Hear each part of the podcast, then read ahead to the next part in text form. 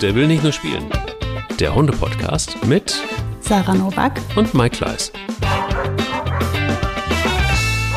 Das ist heute eine ganz besondere Folge, denn Lisa ist wieder bei uns. Hallo, guten Morgen, Lisa. Hallo, guten Morgen, Mike. Hallo, Sarah. Guten Hallo, Morgen. Sarah. Langsam gewöhne ich mich hier an dieses Dreierteam. Ganz gut.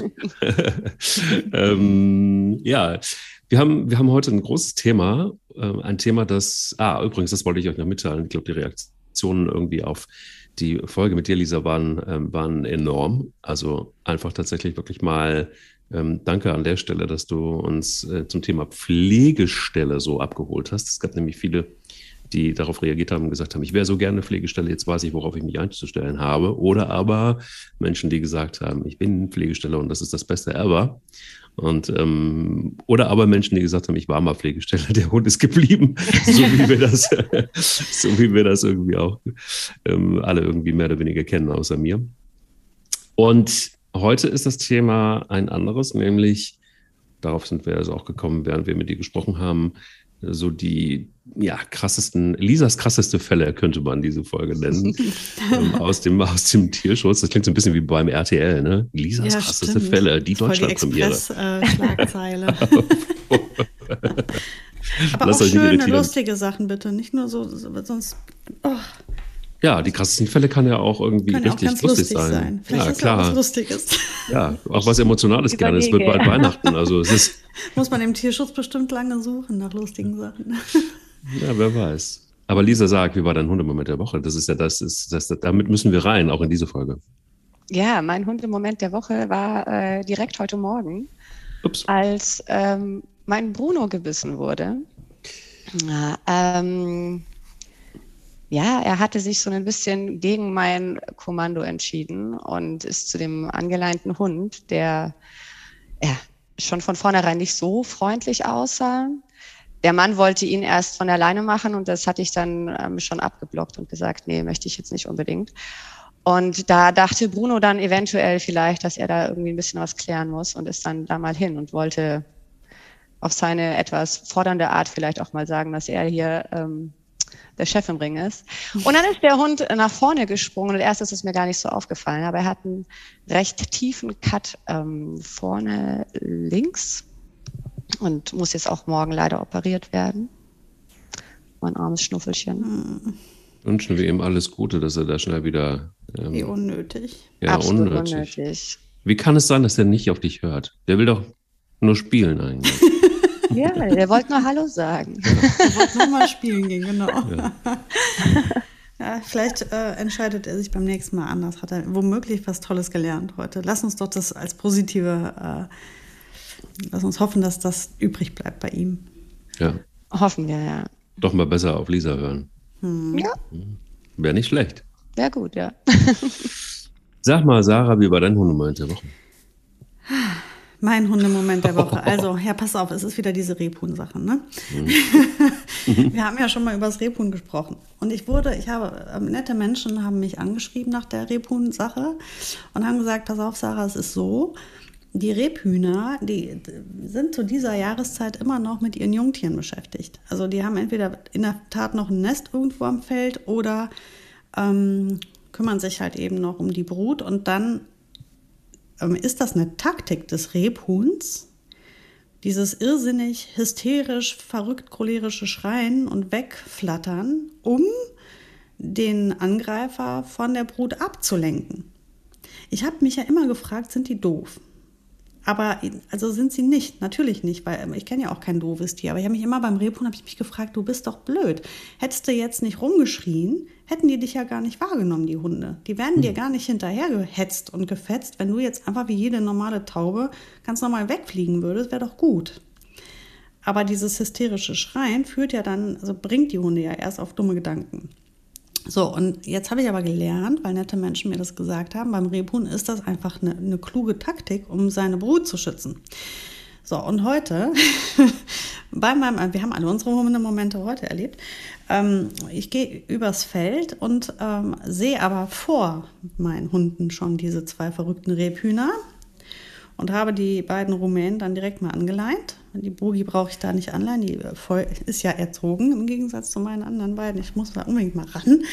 Äh, auf jeden Fall, ich habe die rechtzeitig an die Leine genommen. Und prompt, diese Rebhühner entdecken uns und machen wieder diesen, dieses Spektakel. Uiuiui, ui, ui, du hättest die Ronja und die Mika erleben müssen. Die waren ja so wütend auf mich, dass ich die da jetzt nicht hingelassen habe. Ne? Ich habe mich so schlapp gelacht innerlich und habe gedacht, super Training. Das war mein Hundemoment der Woche. Ich war schlauer als meine Hunde. Nächste, in der nächsten Folge die krassesten Rebhuhn-Geschichten von Sarah und Boogie. Bin sehr und gespannt, wie das. Ja, Mika und Ronja. Unfassbar, oh, unfassbar. Oh, ja, die Rebhühner. Schön. Mike, bei dir? War es auch heute oder an einem anderen Tag? Nee, es war an einem anderen Tag. Es du machst an einem, nicht mit. Ja, tut mir leid. Es war an einem Sonntag, nämlich letzten. Und äh, da wollte ich mit Pelle, der etwas unausgelastet ist, äh, laufen gehen. Und äh, dann wurde mir mitgeteilt, nimm doch Bilbo auch noch mit. Ich glaube, dem ist langweilig. Und um ehrlich zu sein, ähm, ich hatte ihn so ein bisschen geschont, vernachlässigt, wie auch immer. Ich hätte mich nicht so um Bilbo gekümmert, wie es sich gehört. Und so ein Herdenschutzhund, wenn du dich nicht so richtig um ihn kümmerst, wird ziemlich mucksch. Also zumindest ist es bei Bilbo so. Und ähm, dann habe ich ihn doch mitgenommen zum Laufen. Und es war so gut für ihn. Und zu sehen, ähm, wie tatsächlich so ein Hund plötzlich einfach nur, weil er wieder mitmachen darf, er darf natürlich immer mitmachen, aber ähm, ich habe gedacht, das wäre vielleicht einfach gar nicht so gut, so eine lange Strecke. Der hat sich gefreut und der war so gut drauf hinterher und der war, ja, also so wie, wie ich ja auch, ne? Also wenn ich laufen gehe, geht es mir deutlich besser. Und ähm, vielleicht steckt das in unserer DNA.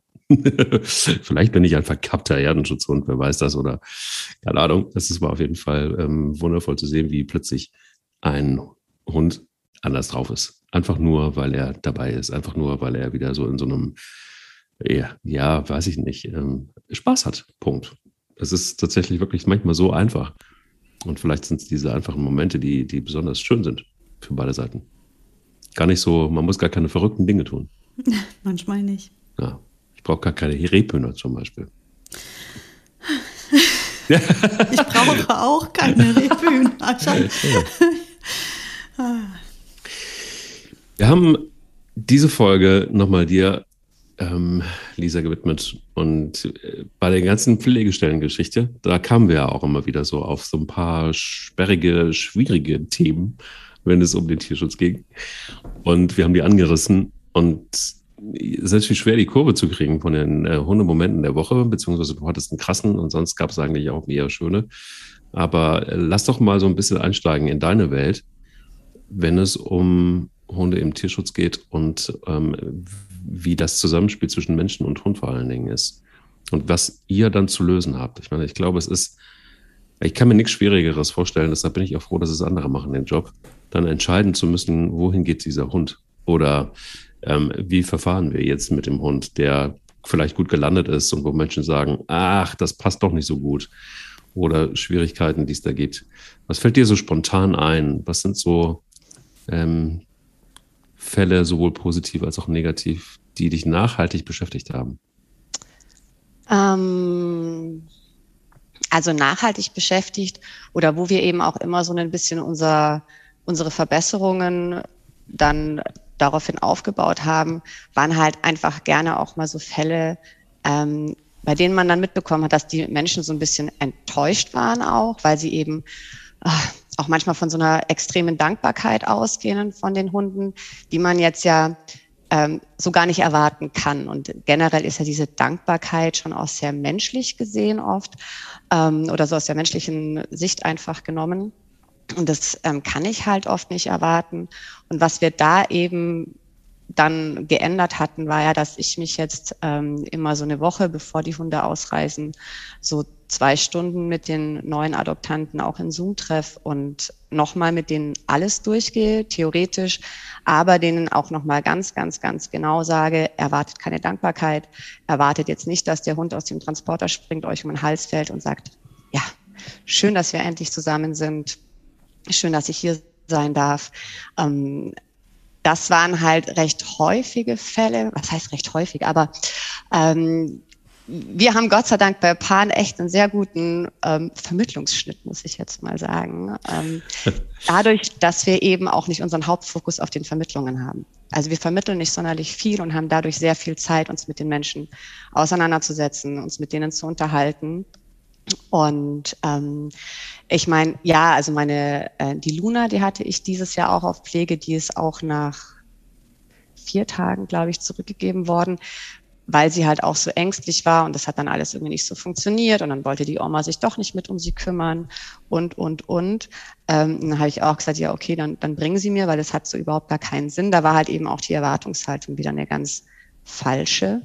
Ähm, und ähm, sowas ist halt, ja, schon öfters auch so ein bisschen ähm, irritierend und auch manchmal so ein bisschen demotivierend, weil man sich halt eben so viel Zeit nimmt für die Leute. Und ich das auch ganz, ganz, ganz oft erwähne, nochmal in dem Zoom-Meeting.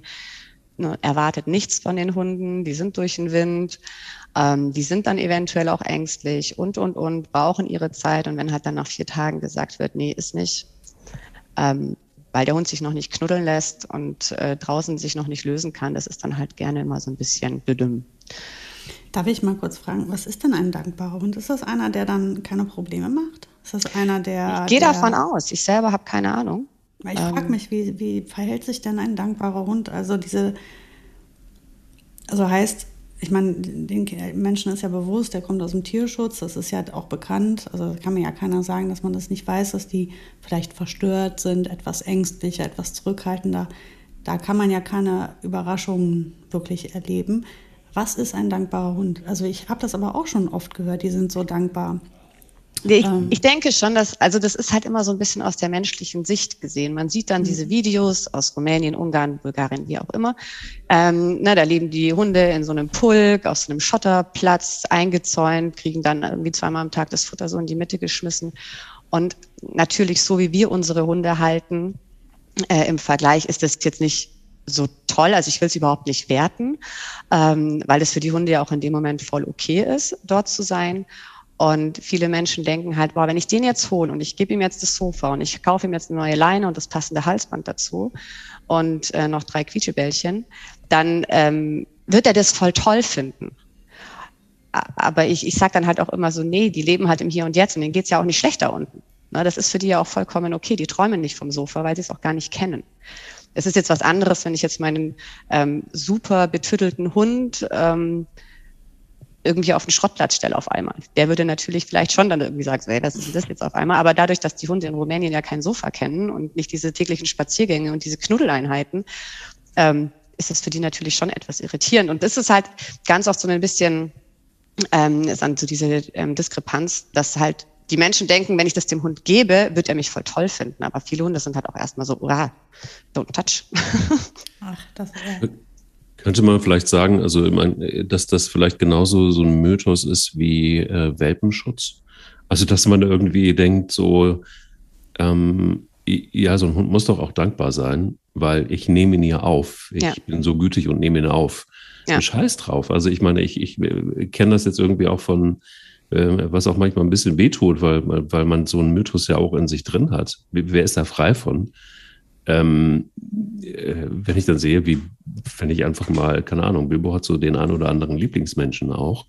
Und wenn er dann da ist, dann denke ich irgendwie so, hey, du Sack, du fühlst dich da genauso wohl wie bei mir. Was soll das? Ähm, wie, wie kann das denn sein? Und ähm, ist das vielleicht genauso, genauso ein Mythos wie der Welpenschutz?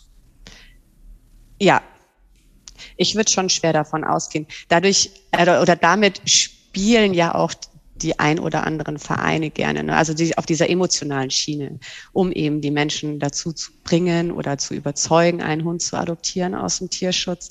Ähm, und ähm, ja, also ich würde jetzt, es gibt sicherlich den einen oder anderen Hund, der sich hier sofort wohlfühlt und der sich total schnell eingliedert und das alles total super findet und sagt, mir endlich habe ich einen Menschen, der mich krault. Ähm, und ich habe hier meinen mega geregelten Tagesablauf, aber das dann mit Dankbarkeit gleichzusetzen, hm. weiß ich nicht. Und sag mal, wie kann das passieren, dass wenn man, obwohl man tausend Zoom-Meetings heute in diesen verrückten Corona-Zeiten ähm, hinter sich hat mit potenziellen Hundebesitzer neuen. Und wenn man tausend Fragen gestellt hat und man tatsächlich dann irgendwie auch das Gefühl hat, ja, die kann man irgendwie doch einigermaßen gut einschätzen, dass man dann doch irgendwie, lass es mich ruhig mal Platz sagen, den maximalen Abfuck kriegt, weil man dann irgendwie ein paar Tage später die Nachricht kriegt, ja, äh, geht leider doch nicht, weil äh, die ist mir doch ein bisschen zu ängstlich, diese Hündin. Und sie stinkt und sie ist dreckig und sie hat irgendwie, keine Ahnung, das Auge ist doch nicht ganz so blau, wie es mal gesagt wurde.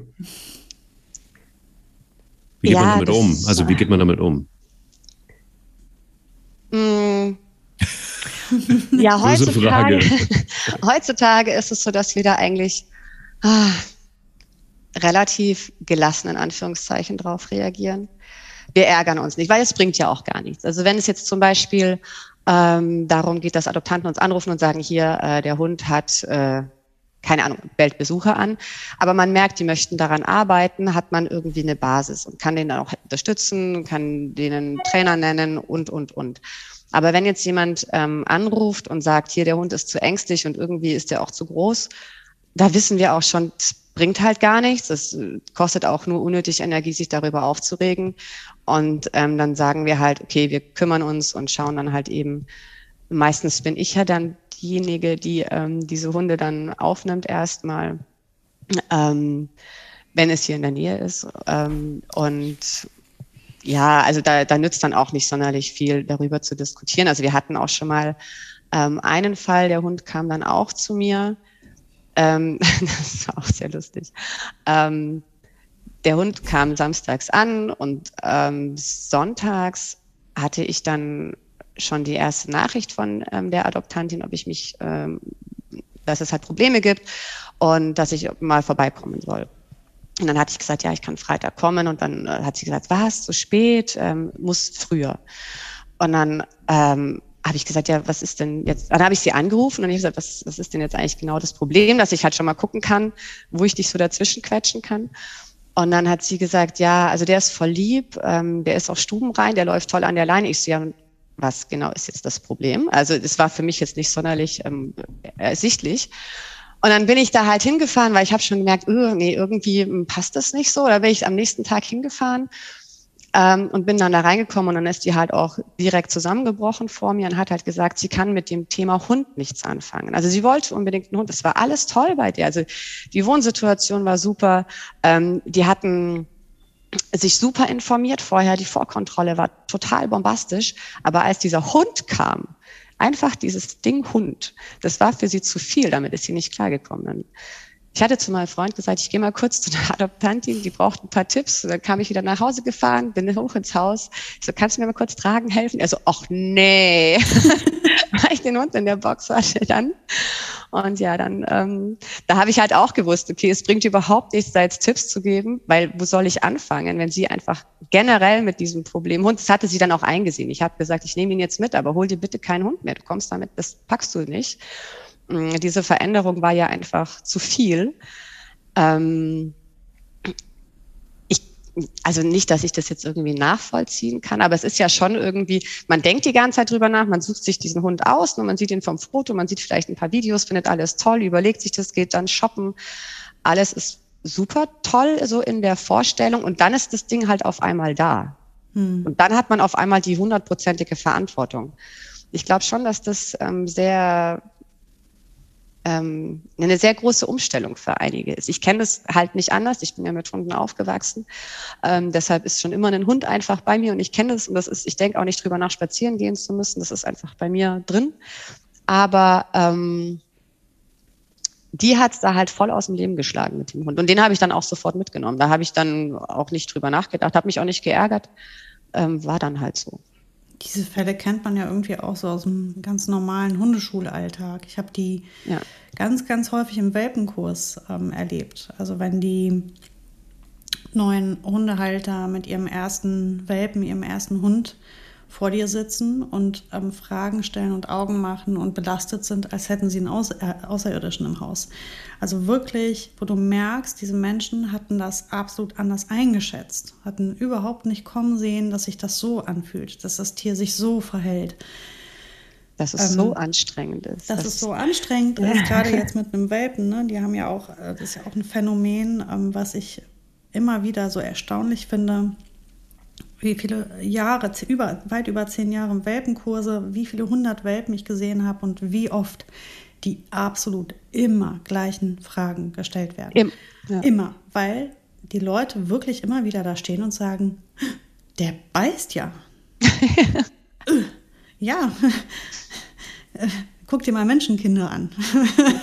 die beißen auch, die haben Zahnwechsel. Ganz normal. Ähm, und so weiter. Ne? Der macht ja immer noch Pipi ins Haus. Ja gut, der ist acht Wochen alt, keine Blasenmuskulatur. Klar macht der Pipi ins Haus. Ähm, also das sind so, man fängt die Menschen natürlich auf. Die, das ist ja auch so, dass bei 99 Prozent der Menschen, die das dann einfach fragen und dann äh, wird da dran, dann wird das besprochen und dann fühlen die sich mit der Antwort und dem ähm, der Vorgehensweise total wohl. Aber es gibt halt immer auch da Einzelfälle, die dann sagen, was? Das ist ja alles total anstrengend. Das ist ja alles total viel. Das ist ja alles viel zu viel und der Hund ist auch irgendwie mir nicht sympathisch. Ähm, und dann hast du ja auch da die, genau das Gleiche. Die Menschen hatten das falsch oder anders eingeschätzt. Ich glaube, jetzt nach diesem, diesen anderthalb Corona-Jahren und diesen Millionen von Corona-Hunden, die jetzt irgendwie in der Welt unterwegs sind, will ich gar nicht wissen, wie da jetzt die Quote ist gerade. Weil da wirklich so viele Kurzschlusskäufe gemacht wurden. Oder ja, und vor allem gerade das, was es gab. Also nicht drüber nachgedacht, was mhm. man sich da eventuell als Rasse jetzt zum Beispiel ins Haus holt, sondern einfach so, ah ja, okay, die gibt's noch. Nehmen wir mhm, mal. Was ist übrig, ne? Ja. Wie auf dem Bazar, genau. Was ist übrig? Ach, dann nehme ich das, ist nicht schlimm wird schon. Ja. Und am Ende sind die Tierheime randvoll. Hm. Sie sind jetzt schon randvoll. Also ja, es gibt Meldungen. Das ist ja das Ende, ähm, Gott sei Dank. Ich glaube, dass langsam diese, dieser Trend wieder, also ich habe das Gefühl, dass es abebbt langsam. Ja, also es gibt. Ja, kann ähm, ich merken ja. wir auch im Tierschutz. Also eine Zeit lang wurden wir überrannt. Also es war ja, also das war einfach nur so, wow, okay. Also bei ähm, Luna zum Beispiel hatte ich in einer Nacht ähm, 75 Anfragen. Und ich war nur so, okay, ich bin voll überfordert gerade mit der Gesamtsituation. Ähm, klar waren da auch einige dabei, wo du von vornherein gesagt hast, nee, ist nicht. Aber ähm, das war schon, es haben sich ja Gott sei Dank nicht nur ähm, nicht geeignete Menschen Hunde geholt. Also ich habe nee, auch ganz, nicht. Mhm. ja, das ist, ähm, aber es war schon äh, absolut bemerkbar. Und jetzt ist es so, dass es schon langsam wieder so ein bisschen abebbt. Also es nimmt leider ähm, auch, auch, ganz krasse Formen an. Ähm, also ich ähm, habe jetzt einige Meldungen gelesen, die äh, übel waren, also wo Tierheime richtig bumsvoll sind mit den äh, Corona-Haustieren. Und es gibt sogar ein Tierheim platziert äh, Katzen und Hunde auf Tinder ähm, um tatsächlich Tiere zu vermitteln, beziehungsweise dieses, dieses, dieses, äh, ja, ist eine kreative Idee in Anführungsstrichen, aus traurigem Anlass, ähm, so tatsächlich auf diese Art und Weise ähm, Hunde zu vermitteln, weil sie nicht mehr klarkommen. Ähm, das ist so ein Auswuchs, wo ich einfach dann, das lässt mich dann auch noch irgendwie nur noch fassungslos zurück. Ähm, ich will aber vielleicht noch mal gerne an einem Punkt, ich verstehe eins nicht bei dem, was du gerade erzählt hast, Leser. Ich mir denke, so was ist eigentlich mit den Menschen los? Also, was passiert da, wenn man, also ich, ich kann das nicht nachvollziehen, wenn man so sehr einen Hund will, wenn man sich informiert hat, dann hat man mit dir hundertmal gesprochen, dann ist man shoppen gewesen, dann freut man sich auf diesen Hund, dann ist dieser Hund da und man stellt fest, ein Hund ist gar nichts für mich. Das checke ich nicht. Also das hat für mich aber auch so eine Komponente, wo ich mich dann wirklich so frage, was ist mit den Menschen los? Was ist mit den Leuten los? Und vielleicht ist es deshalb auch wichtig, dass es, hoffentlich gibt es noch hunderte von äh, Pod, Podcasts, die dieses Thema behandeln, damit vielleicht einfach mal ein bisschen Aufmerksamkeit auf diesem Thema liegt. Denn es ist natürlich aller Ehren wert, einen Hund erstmal grundsätzlich aus dem Tierschutz zu holen oder holen zu wollen. Und ähm, dann ist es, glaube ich, auch schwierig genug, ach, noch eine, eine Frage für, für später, äh, überhaupt einen richtigen, nicht den richtigen Hund, sondern auch den richtigen Verein zu finden, ähm, um dann eine gute Entscheidung zu treffen. Also erstmal, glaube ich, ist es eine gute Sache und äh, wer einen Hund von Züchter unbedingt will, der soll das machen. Aber ich denke, Es gibt eben so viele und wie wir gerade ge gehört haben, dann auch Hunde, die mittlerweile jetzt im Tierheim sitzen. Erstmal eine gute Idee. Aber was passiert da? Also was ist da passiert, dass Menschen tatsächlich auf so eine Idee kommen? Hast du irgendwie eine Ahnung? Weil ich, es ist nicht das erste Mal, dass ich das höre, dass dann plötzlich ist der Hund da und man ähm, entscheidet sich dann doch wieder. Das ist ja ein Lebewesen. Also ich kriege das gar nicht so richtig auf die Kette, weil mit einem Lebewesen so umzugehen, so nach dem Motto, ja, es ist ja irgendwie doch nur eine Sache und die Tasche gefällt mir nicht, dann gebe ich sie wieder zurück. Das ist ja irgendwie komisch. Aber ich glaube, dieses Emotionale ist manchmal schon überraschend. Also kann ich mir vorstellen. Ja, ja guck mal, ich kenne sogar Frauen, die dachten, ein Kind ist die Erfüllung. Und dann kommt das Kind und dann sind die auch voll vor den Kopf gestoßen und stellen fest, so hatte ich mir das nicht vorgestellt, war irgendwie alles romantisch in meiner Fantasie. Und am Ende ist es doch nur wirklich Drecksarbeit wie Windeln wegmachen und so, weil die das sich emotional mit den guten Sachen nicht verknüpfen können. Und das ist ja, glaube ich, die Komplexität der, der, der emotionalen Welt des Menschen. Der eine kann es, der andere nicht. Ich wiederum habe nicht gedacht mein Leben lang, ich muss unbedingt Kinder kriegen. Dann habe ich die bekommen und habe gedacht, das ist ja das Allergeilste, was es gibt. Jede Windel mhm. hat mich nicht gejuckt. Nicht eine Windel hat mich gejuckt. Und ich hätte mhm. wahrscheinlich zehn Kinder gemacht, wenn mein Körper nicht an irgendeiner Stelle gesagt hätte, du bist eigentlich gar nicht körperlich so richtig geeignet dafür, lass das mal besser. Mhm. Aber zwei habe ich mir nicht nehmen lassen. Super Sache. Ich bin, ähm, bin ganz sicher nicht die geborene Mutter, aber die Gefühle kamen dann, als das Kind da war. Und genauso kann ich mir vorstellen, dass du das manchmal oder guck mal, wie oft ist das so, dass eine Frau sagt, ich will jetzt unbedingt den Hund. Der Mann sagt, nee, ich will mit Hund nichts zu tun haben, kann ich nicht leiden, will ich nicht. Dann setzt sich die Frau durch, holt den Hund. Am Ende ist der Mann und der Hund die besten Freunde. Die Frau kann da nichts mit anfangen. So Beispiel habe ich Tausende in der Hundeschule gesehen, wo ähm, der eine, der gesagt hat, nee, bleib mir mit dem Hund weg, nachher derjenige ist, der die ganze Zeit in die Hundeschule geht, jeden Spaziergang übernimmt und äh, permanent den Hund auf dem Schoß sitzen hat, weil der total verliebt ist ähm, ich glaube, diese emotionale Entwicklung kannst du vielleicht manchmal nicht so richtig einschätzen, oder? Weil wir so komplex sind selber als Menschen. Ja, und ich, ich, glaube eben auch, dass ähm, A, zum einen von Social Media ähm, gerne mal ein ganz falsches Bild vermittelt wird, weil da ist ja oft alles immer so Friede, Freude, Eierkuchen, alles ist toll, äh, wir gehen schon spazieren, kuscheln abends auf dem Sofa, aber dass der Hund halt irgendwie in der Zwischenzeit viermal auf den Teppich gekotzt hat, äh, die Tapeten von der Wand gerissen hat, das wird jetzt halt nicht so oft gezeigt. Und ähm, dann auch so in den Unterhaltungen mit anderen. Also das ist ja dann auch ganz oft so, dass dann ähm, ist ja auch bei, bei Müttern mit Kindern so. Es ist immer alles toll. Das Kind hat irgendwie nach der ersten Woche schon durchgeschlafen und ist irgendwie mit einigen da trocken und alles ist tutti. Und ich dachte damals bei meinem Sohn auch so, boah, ich mache einfach alles falsch. Der schläft halt nur zwei Stunden am Stück und mehr nicht. Und das Gleiche ist halt auch, ähm, als ich damals bei Paar noch die Vermittlung aktiv gemacht habe, ähm, ich bin ja dann etwas äh, in, in den Hintergrund geraten durch meine Kinder, weil ich einfach gesagt habe, ich kriege das zeitlich nicht mehr hin. Da wurde ich ja ganz oft gefragt, ob ich die Hunde überhaupt vermitteln möchte, weil ich so schlecht in Anführungszeichen darüber gesprochen habe. Ich habe halt gesagt, ähm, es kann alles passieren. Es kann mega viel Arbeit sein. Es kann sein, dass die euch keine Ahnung, dreimal in der Nacht in, ins Haus kacken, die, dass, dass die euch da irgendwie rausholen. Mhm. Ähm, das kann halt aber natürlich mit jedem Hund passieren. Ähm, so einen Hund, ich habe gesagt, es ist einfach ein Klotz am Bein. Also ich liebe meine Hunde über alles und ich kann mir ein Leben ohne Hunde nicht vorstellen. Aber es ist einfach eine mega Verantwortung. Und das nicht nur für ein halbes Jahr, sondern einfach für eine ganz, ganz, ganz lange Zeit.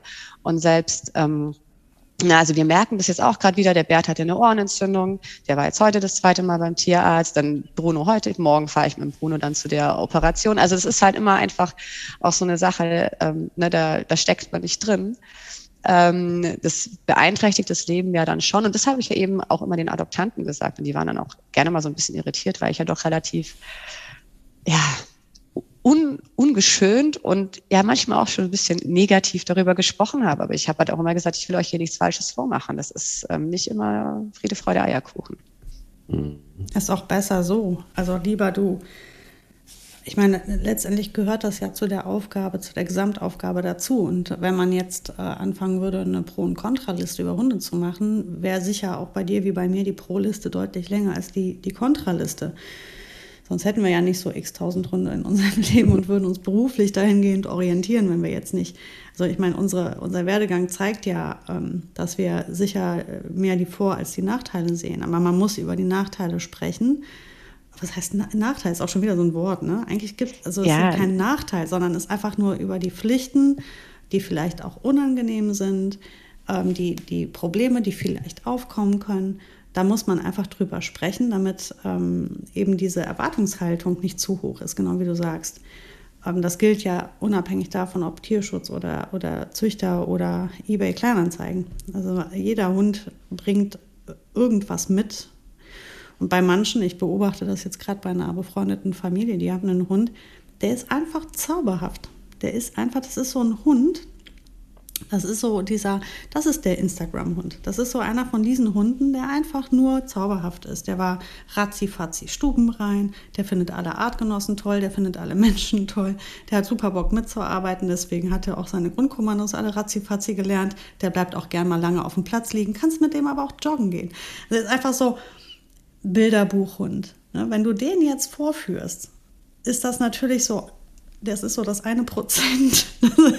Das ist so völlig unrealistisch, aber alle Leute, die diesen Hund jetzt sehen, die rennen jetzt los, holen sich einen Hund und denken sich, yay, ich will auch sowas und werden mit 99-prozentiger Wahrscheinlichkeit das gar nicht kriegen. Ja. Und das ist halt so, äh, warum man vielleicht da manchmal ein bisschen deutlichere Worte findet, um einfach zu sagen, nee, das ja, ist schön, dass das bei denen jetzt so gelaufen ist. Ähm, Kenne ich auch. Ich würde zum Beispiel Mika dazu zählen wollen Mika ist ein absoluter Selbstläufer gewesen. Ähm, aber das ist ein Ausnahmefall. Bevor wir ähm, weiter in Problemen wälzen, ähm, gibt es, Lisa, vielleicht die eine oder andere Geschichte, die dich total überrascht hat und ähm, wo du sagst, wow, hätte ich never aber mitgerechnet, dass das so toll ist oder so gut läuft oder ähm, wo es ein Feedback gibt, wo Mensch und Hund das vielleicht äh, viel besser hingekriegt haben als, als erwartet? Mm. Ja, ein, also das ist eine ähm, ganz besondere Hündin gewesen, die ähm, kam aus Babeni, war ein Straßenhund und sollte irgendwie von den Straßenfängern, äh, Hundefängern eingefangen werden und hatte sich dann aber aus der Schlinge losgerissen und lief dann auch tagelang mit dem Draht im Hals rum. Und ähm, dann konnten die Tierschützer einfangen, mit denen wir damals zusammengearbeitet hatten, hatten die dann auch aufgenommen und wir haben die dann auch vor Ort kennengelernt, in Anführungszeichen. Also die saß eigentlich nur im Eck und das war, ach, das war einfach ein, ein, ein kleines Trauerspielchen, dieses Hundchen, was man ja auch absolut nachvollziehen kann. Und ähm, wir hatten dann aber jemanden gefunden, der sich dieser Hündin angenommen hat und äh, die kam auch nach Deutschland und das war am Anfang, also der hat sich da richtig, richtig, richtig viel Mühe gegeben, hat total viel Zeit für diesen Hund dann auch aufgeopfert. Und dann haben wir ein paar Monate später ein Foto von ihr gesehen, wie sie übers Feld rennt, wie sie über so Strohballen springt. So diese totale Freiheit, ein bildschöner Hund einfach nur, ähm, wie sie sich da wirklich total diesem neuen Leben auch hingegeben hat. Ähm, und ja, das ist dann schon so ein Moment, an die denke ich ganz oft, weil so dieser extreme Vergleich bei ihr so, ähm, ja, einfach so extrem sichtbar war. Mhm. Und ähm, generell diese ganzen, also wir haben ja auch ähm, eine Zeit lang in so einem Shelter gearbeitet oder mitgearbeitet äh, in Babini und da war es halt eben auch so, ähm, jeder Hund, der da rauskam, kann, man kann ja die Shelter in Rumänien weiß Gott nicht mit denen hier in Deutschland vergleichen. Und ähm, wir waren auch öfters selber da unten und es war immer so, oh, äh, ja, alles sehr mühsam, dort auch äh, Fuß zu fassen, die Kommunikation, die Akzeptanz, ähm, naja, war alles nicht so einfach. Und halt jeder Hund, der von da rausgekommen ist und wenn man da die entweder später hier auf unserem Sommerfest getroffen hat oder auf dem gemeinsamen ähm, Spaziergang oder einfach nur Fotos gesehen hat, wie die dann so aufleben und wie sie es dann einfach geschafft haben. Das ist schon, schon sehr schön immer. Mhm. Sarah hat eine Frage, aber das Mikro noch hier an. Klassiker. Ei, ei, ei. ähm, ja, meine Frage ist, kannst du, kannst du noch mehr erzählen über die Shelter vor Ort? Weil ich glaube, da fragen sich viele Menschen, wie das faktisch wirklich ist, weil Bilder sieht man eine Menge immer, aber wie ist die Realität? Also ähm, ich muss dazu sagen, ähm, nach dem, was ich da gesehen habe, kann ich mir beim besten Willen nicht vorstellen, einen Schritt in ein solches Shelter ähm, reinzusetzen. Ich glaube, das würde meine Seele nicht schaffen. Ja, es gibt ähm, ja zwei Arten. Es gibt wirklich einmal diese ähm, Tötungen. Ähm, da haben die Hunde in der Regel, also es kommt auch immer so ein bisschen drauf an, 14 Tage Zeit und dann sind die, also da kommt ja zum Beispiel auch die Tessa her, die ist ja auch kurz vor knapp äh, da rausgeholt worden. Ähm, und dann hatten wir ja eben diese Zusammenarbeit mit dem einen ähm, Shelter, ähm, das jetzt nicht offiziell eine Tötung war. Ähm, und aber das ist halt, ja, da sind halt äh, Zwinger, die sind, keine Ahnung, drei auf drei Meter, da sind dann, äh, ja, je nachdem, zwei bis zehn Hunde drin, die sich dann halt auch mal gut kloppen. Dann kommen halt auch viele ähm, nicht an das Essen dran.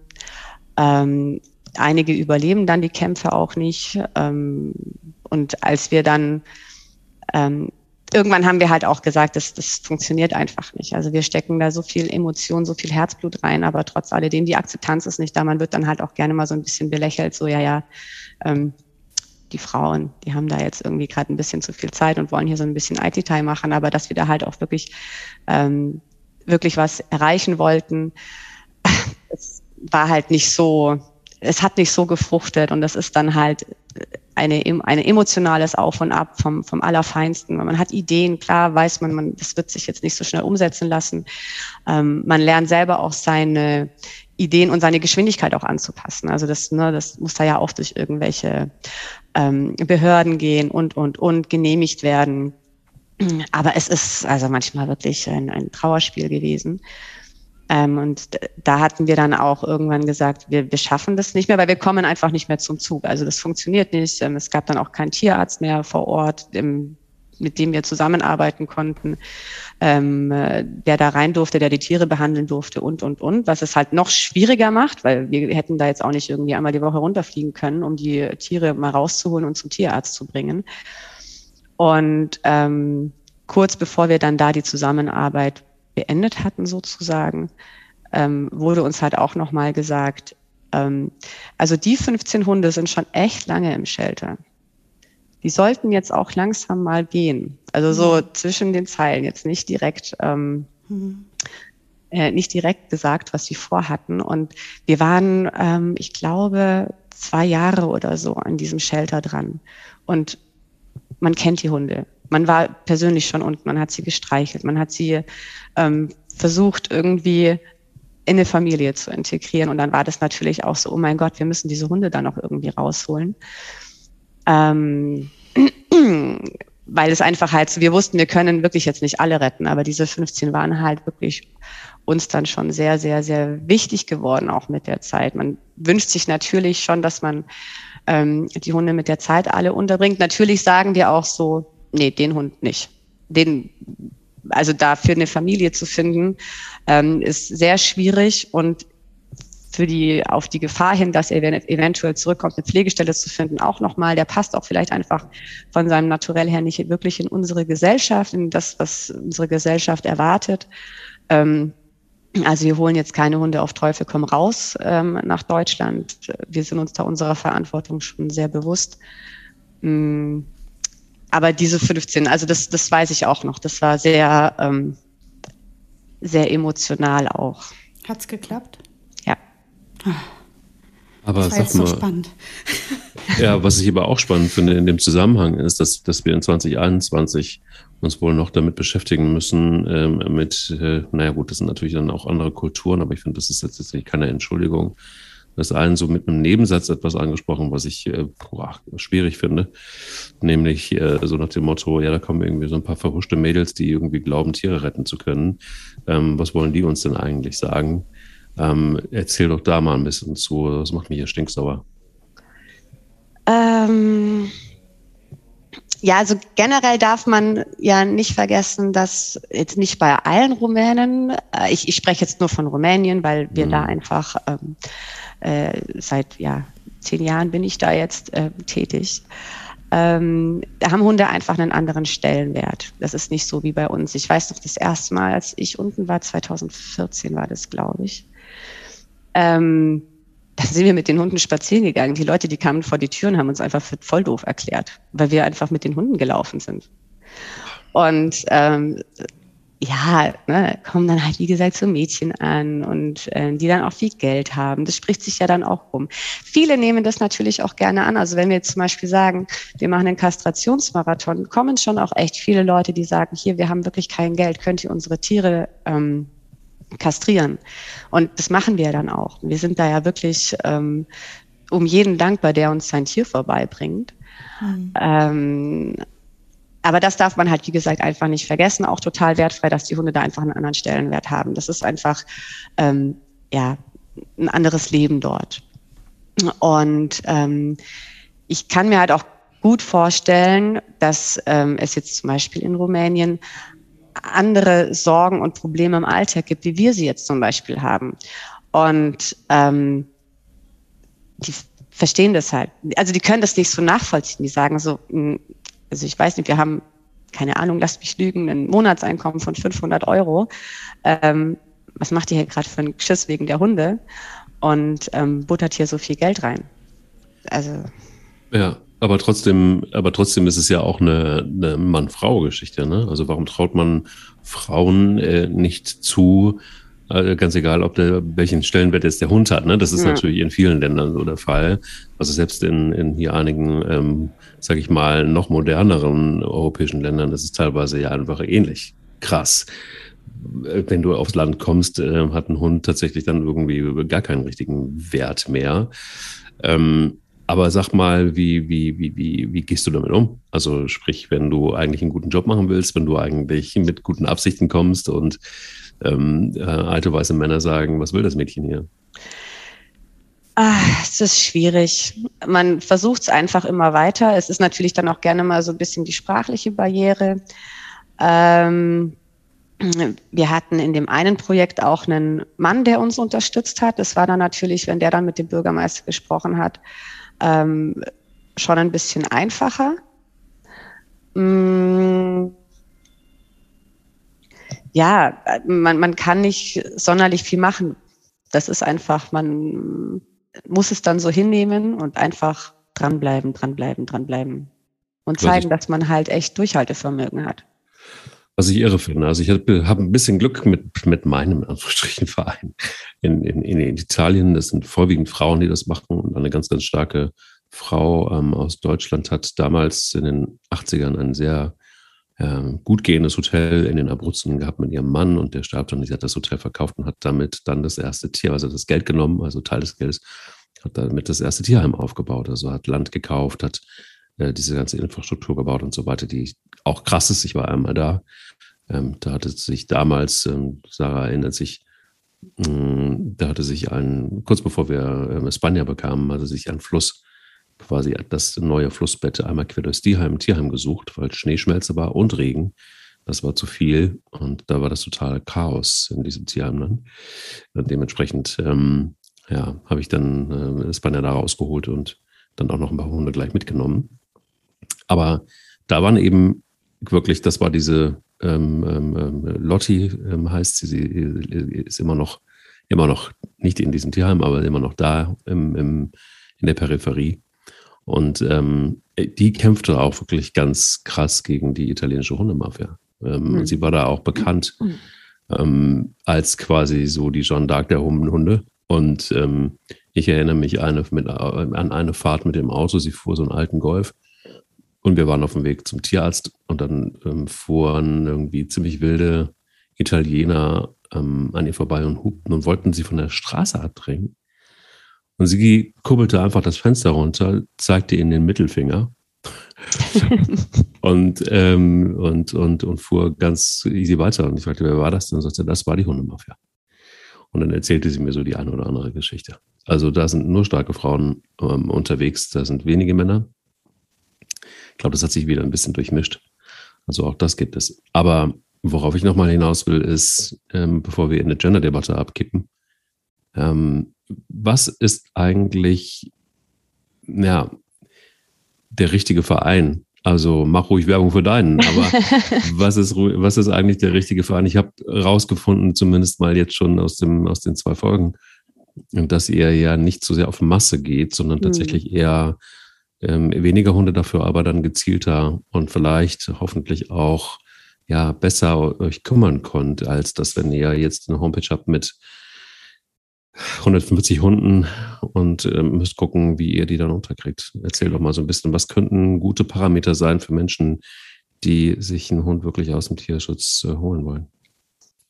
Mm, also ich denke, in erster Linie ist die Kommunikation immer eine ganz wichtige. Die, die Frage ist, oder erstmal das Auftreten. Also wenn ich jetzt ähm, mir einen Hund aussuche und ich gehe dann auf Facebook und ich sehe irgendwie einen Verein und ähm, dann sind irgendwie aber Trilliarden Herzchen in diesen Vermittlungstexten drin mit meine Smileys und sagt bitte, bitte, bitte und ähm, mit bisschen Liebe und Geduld wird das schon alles. Äh, ja, das ist halt, wie gesagt, diese emotionale Schiene, die, die ich persönlich immer so ein bisschen schwierig finde. Und ähm, manchmal sieht man halt auch so gerne so Copy-Paste-Texte, da hat dann jeder Hund irgendwie so den, den gleichen Text. Ähm, oder was ich halt auch persönlich immer ganz schwierig finde, ist dieses SOS, SOS, ihr müsst ihn heute noch adoptieren, morgen ist er tot. Mhm. Das ist immer so, okay, ja dann. Ähm, natürlich kriegt man die Menschen mit sowas, ne? aber das ist da, der würde ich persönlich immer sehr vorsichtig sein. Ähm, dann finde ich es immer sehr wichtig, dass der Verein ansprechbar ist. Also dass man sich unterhalten kann mit den Leuten, dass sie ähm, sich die Zeit auch nehmen, dass man auch Fragen stellen kann, dass man auch jede Frage fünfmal stellen kann, dass man ähm, ja wirklich abgeholt wird und da so ein bisschen an die Hand genommen wird, dass der Verein vielleicht auch sagt, hm, also der Hund vielleicht nicht, aber wir haben vielleicht noch einen anderen oder nee, irgendwie bist du, ne, guck dir doch lieber mal den Hund von der Pflegestelle an ähm, dass man da einfach so eine ehrliche Kommunikation hat und dass es nicht einfach ist, ja, okay, hier ne, hast du Pumuckel, kannst du haben. Ähm, was natürlich auch immer gut ist, äh, wenn man sich mit Leuten unterhält, die einen Hund schon vom Tierschutz haben. Und dass man die halt eben fragt, wie war eure Erfahrung mit dem Verein? Ähm, wie sind die vor allem, wie ist das im Nachhinein? Ich hatte ja mit dem Tierschutz angefangen, bin ich so durch Zufall reingerutscht ähm, und der Verein hatte damals ähm, jedes, jedes Wochenende 40 Hunde Minimum aus Rumänien nach Deutschland gebracht. Ich war alleine nur für die Organisation von Vorkontrollen zuständig, also nur das Organisieren, nur Anschreiben der Leute, könnt ihr dort eine VK machen. Oh, wow. Und das, das war neben meinem damaligen Vollzeitjob ein Vollzeitjob. Also ich war eigentlich nur damit beschäftigt, zu koordinieren, die ganzen Berichte einzusammeln. Und da hatte ähm, ich eben Martina und ähm, Bianca kennengelernt. Bianca ist heute nicht mehr bei Pan. Und ähm, wir hatten halt auch gesagt, Tierschutz schön und gut, auch wenn man recht schnell ähm, ja, so ein bisschen so diese Illusionen, die man hat, äh, da, da wird man ganz schnell von beraubt. Ähm, aber wir haben halt gesagt, wir möchten Pan gründen und eigentlich erstmal an der Basis arbeiten, weil dieses Rauskarren an und für sich bringt ja auch gar nichts. Und mir war es halt auch immer ganz wichtig, weil mir das halt auch in dem anderen Verein gefehlt hat, so ein bisschen für die Leute da zu sein, wenn die Hunde dann da sind, dass man halt, dass die so einen Ansprechpartner haben, dass man die nicht einfach im Regen stehen lässt. Und deshalb haben wir halt auch gesagt, okay, wir vermitteln nicht viel, weil wir es auch gar nicht leisten können. Ähm, ganz am Anfang war ich, wie gesagt, alleine für die Vermittlung zuständig und ich habe so ein, zwei Stunden mit jedem Interessenten für die Hunde telefoniert. Und ähm, wir haben halt auch gesagt, wir müssen immer vorbereitet sein für eventuelle Rückläufer. Wir können nicht 40 Hunde vermitteln, wenn dann auf blöd, keine Ahnung, 20 zurückkommen. Wo will man die denn unterbringen? Und wir haben halt immer gesagt, wir kennen die Hunde. Wir haben auch den rumänischen Tierschützern gegenüber eine Verantwortung, weil die, die kümmern sich ja um die Hunde. Das sind ja nicht jetzt irgendwelche, wir kennen die ja auch alle persönlich. Wir fahren ja, wenn jetzt nicht gerade Corona ist, regelmäßig runter und wir kennen die, wir gehen mit denen essen. Wir, wir haben, verbringen Zeit mit denen jeden Tag. Also wir wahnsinnig viel Zeit einfach nur, auch wenn das jetzt nur über, über Facebook Messenger oder so ist. Aber man kennt sich ja dann auch und die haben ja auch eine Verbindung zu den Hunden. Und wir haben ja auch immer gesagt, die wollen ja auch wissen, was mit den Hunden ist. Die geben die ja nicht einfach ab und sagen, next please. Mhm. Ähm, und das war uns halt immer ganz, ganz, ganz wichtig. Und deshalb haben wir halt von vornherein gesagt, wir wollen gar nicht so viel vermitteln. Ähm, weil wir halt immer auf eventuelle Rückläufer vorbereitet sein möchten. Weil es kann ja auch mal sein, dass man in fünf Jahren einen Hund zurückgibt, aus irgendwelchen Gründen. Man kann jetzt ja nicht immer nur drei Wochen nach dem Transport denken.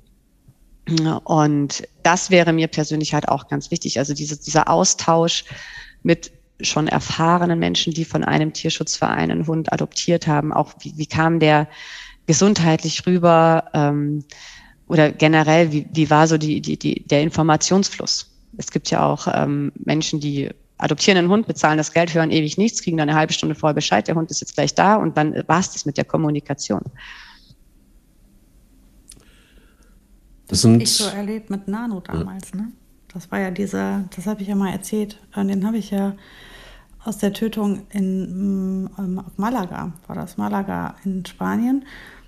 Äh, und da war das so. Da habe ich wirklich, da kam eine, äh, eine Vorkontrolle, ähm, die war, ging einmal durchs Haus, hat sich das angeguckt und ist dann wieder gegangen. Hat, also wir haben uns nicht wirklich nennenswert unterhalten. Und ähm, Fragen wurden nicht großartig beantwortet. Die haben mich auch nicht viel gefragt. Ähm, dann kam irgendwann mal kamen die Daten, wann der landet und wo der landet. Mitten in der Nacht auf irgendeinem kleinen Flughafen. Und dann äh, ich, man wusste gar nicht, was passiert. Ich hatte auch keine Daten zu dem Hund. Die waren mir zu dem Zeitpunkt ehrlicherweise auch egal. Aber also es war nicht relevant. Ich bin trotzdem natürlich hingefahren bekam einen Hund, auf den ich mich nicht vorbereitet hatte, konnte ich auch gar nicht. Ich hatte keine Informationen zu ihm und ähm, habe nie wieder von dem Verein gehört, seit dem Moment am Flughafen. Also der Flughafen, ähm, da war auch vor Ort keiner vom Tierschutz. Das, die vom Flughafen kannten sich da aus. Die haben die hinten, also ich meine, du rochst das ja auch, ne? Die, die Hunde kamen auf einem Rollwagen in den, in den Boxen um die Ecke geschoben und dann weißt du, dass die kommen. Das weiß jeder, weil das riechst du am ganzen Flughafen. Und dann ähm, wurde geguckt, wer hat die Unterlagen zu dem jeweiligen Hund. Da lag dann, war dann auf die Box geklebt die entsprechende, das entsprechende, äh, entsprechende Gegendokument und dann konntest du deinen Hund mit nach Hause nehmen und adieu.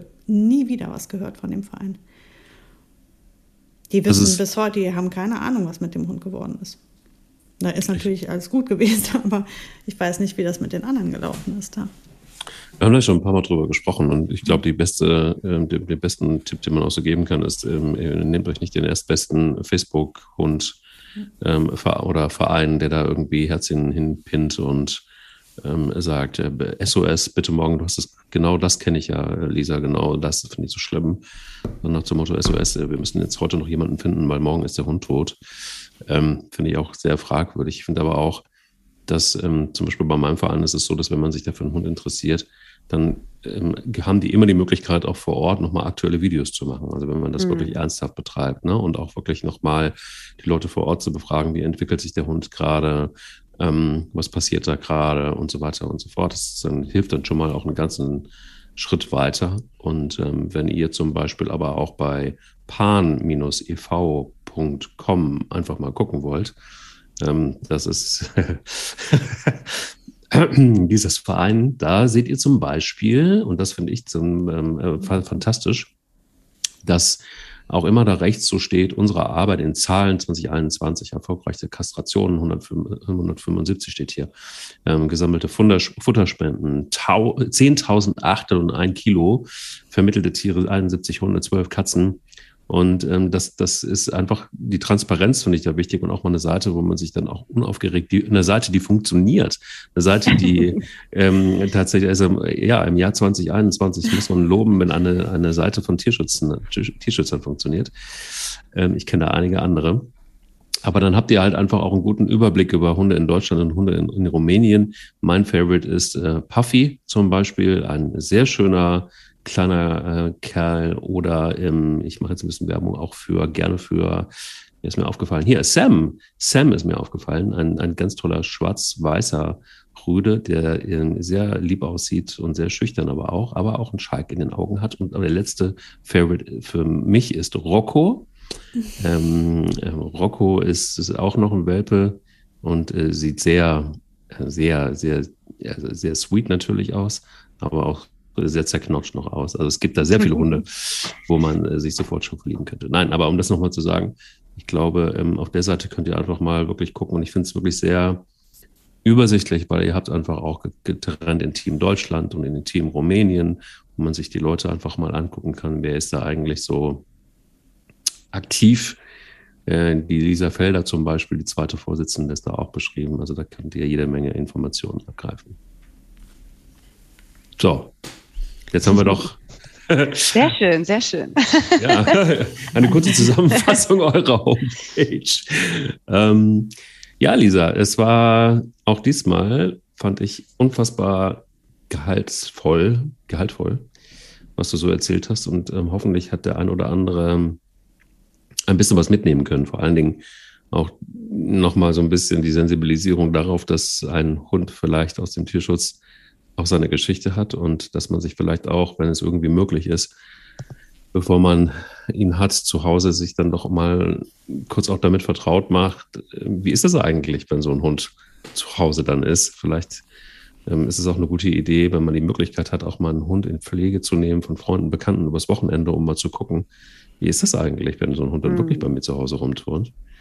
Und ähm, ich glaube, wir drei sind uns einig darüber, dass das eine tolle Sache ist, aber am Ende muss man das vielleicht einfach auch, und das ist der Vorteil, glaube ich, dann auch ähm, im, im, Unterschied zu Kindern, dass man äh, nicht mal probeweise mal so ein Kind irgendwie ähm, produzieren kann und dann mal guckt, wie fühlt sich das eigentlich so an, sondern dass man ich beim mal Hund Pflegestelle für ein Kind. Pflegestelle für ein Kind, ja, das gibt's ja auch, aber so übers Wochenende, ich leih mir mal schnell ein Kind, ich gehe mal auf die Straße und sage, kann ich mal ihr Kind haben fürs Wochenende?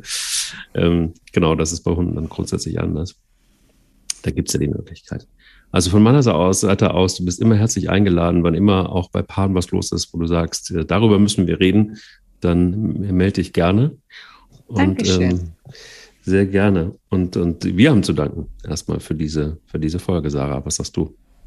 Ähm, dem ist nichts mehr hinzuzufügen, außer, liebe Lisa, äh, ein Thema, da werde ich auf dich nochmal zukommen müssen.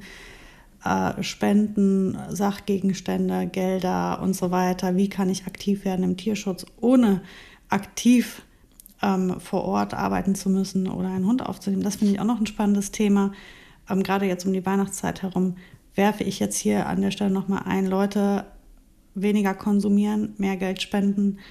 Ähm, Geld ist einfach echt das Mittel, mit dem geholfen werden kann. Auch wir werden dieses Jahr wieder spenden, natürlich an Paaren. Und ähm, ich hoffe, dass ganz, ganz viele unserem Beispiel folgen. Macht das, tut das. Geldbeutel auf, Kontoverbindung, zack, rüber damit. Habt einen Dank, schönen Lisa. Tag. Ja, Danke auch. dir, Lisa. Danke Und euch. Bis hoffentlich bald. Bis bald. Der will nicht nur spielen. Der Hunde-Podcast mit Sarah Novak und Mike Kleiss.